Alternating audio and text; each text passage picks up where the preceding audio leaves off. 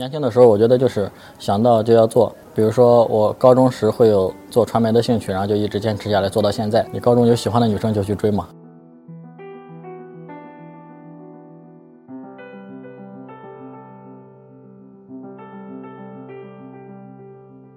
一一年的时候是开始比较有持续性的去生产内容，但是那个时候是没有人关注的。我一直觉得我们是走在最前沿的一批呃内容生生产者。然后等到一四年的时候，其实这个产业开始被别人广泛的关注。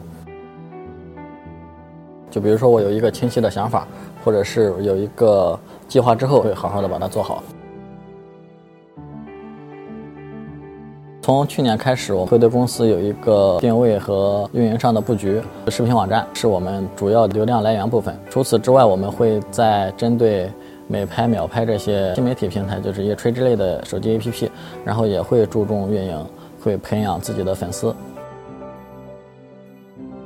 对我们的话，我们现在是有广告分成和广告客户。自媒体其实发展到现在，肯定是要跟粉丝经济联合起来的。那我们现在会做一些小的尝试，比如说电商化，然后或者是在微信平台做一些打赏，然后边看边买，都在尝试。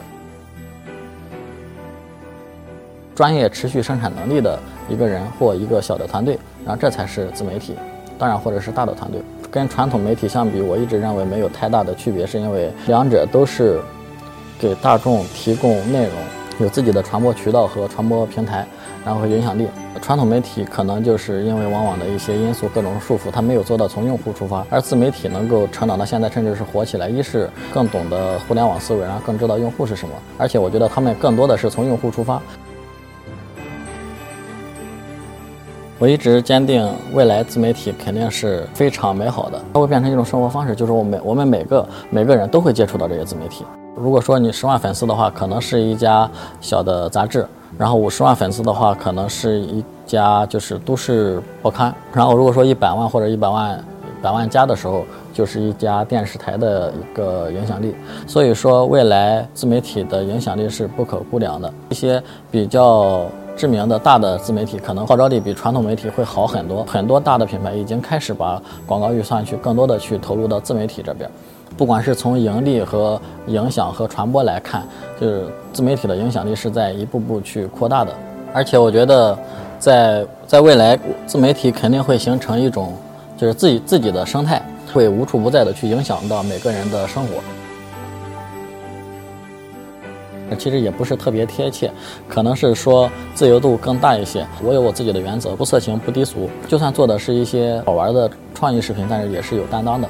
比如说那个时候我们会做一些关于社会热点事件的，或者是一些引导大家积极向上的，其实都会有这样的传递。我觉得我们的价值就在于我们要给大家去传递快乐，让我们的产品成为大家的一种娱乐方式。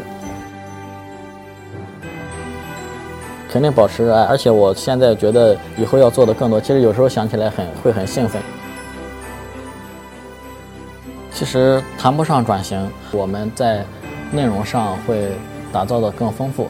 然后做了一些多样化的尝试，在节目为主的基础之上，然后做了网络剧和网络大电影。我觉得这些都是我们对我们产品线的丰富和一些探索，而且效果是不错的。明年也会接着做下去，在内容上不断创新之外，然后我们会有自己的发行和渠道。我对公司的定位一直是我们是一家以泛娱乐为主的互联网内容生产商。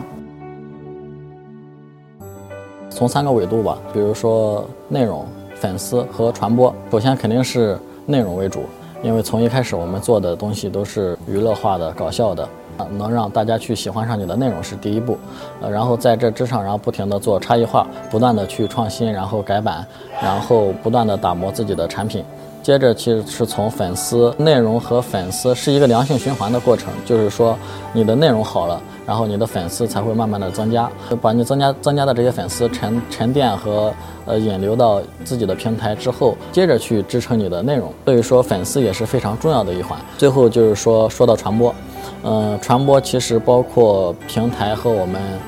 自己的发行传播的话，我们是现在有四十多家传播渠道，这方面也是非常重要的一环。因为说你生产的内容肯定是要把它传播出去，特别是基于现在互联网时代，这三者结合起来会成为一条完整的链条。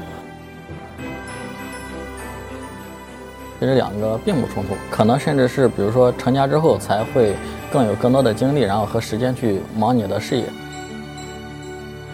因为我们现在应该在一块儿九年，是将近十年了，没有大家所说的七年之痒也好，也没有任何东西，我们也觉得很奇怪，其实。